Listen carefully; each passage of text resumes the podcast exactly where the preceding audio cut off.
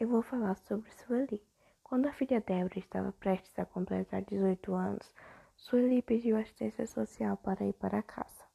Nessa época, Sueli tinha 31 anos no Colônia e sempre chorava e tinha crises quando se aproximava o aniversário da filha.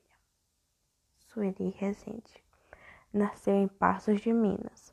Desde pequena sofria crise de epilepsia, o que lhe afastou do convívio dos pais. Aos sete anos, foi morar em Belo Horizonte com o tio.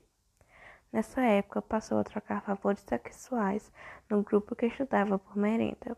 Aos oito, foi entregue aos juizados de menores e foi para o Oliveira. Em 1971, entrou no Colônia, perdendo pouco vínculo com os parentes. Ela morreu aos 50 anos, em 2006, no hospital de Babacena, sem ver a filha, o que era o seu sonho. Sueli ecoou toda a violência sofrida por ela.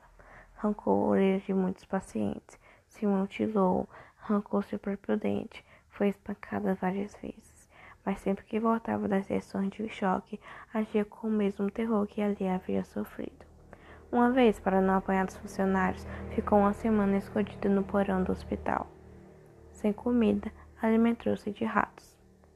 Em outro episódio, em setembro de 81, ela estava faminta e comeu um pombo no pátio, na frente de todos. Segundo relatos do psiquiatra Wellerson Alckmin, apesar de tudo, Sueli tinha um bom humor, era divertida e carismática. Ao começar a abordar, a agressividade de Sueli diminuiu, mas não a depressão, os problemas cardíacos, a insônia, a solidão e a saudade das filhas. Débora e Luzia.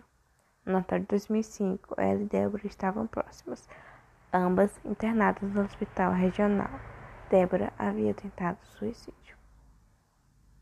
Mas sem saber, antes elas já haviam se encontrado. Se falaram por algum tempo, anos atrás, no hospital. Em janeiro de 2006, Sueli morreu de infarto. Sueli, Débora e Luzia, vítima da loucura dos normais.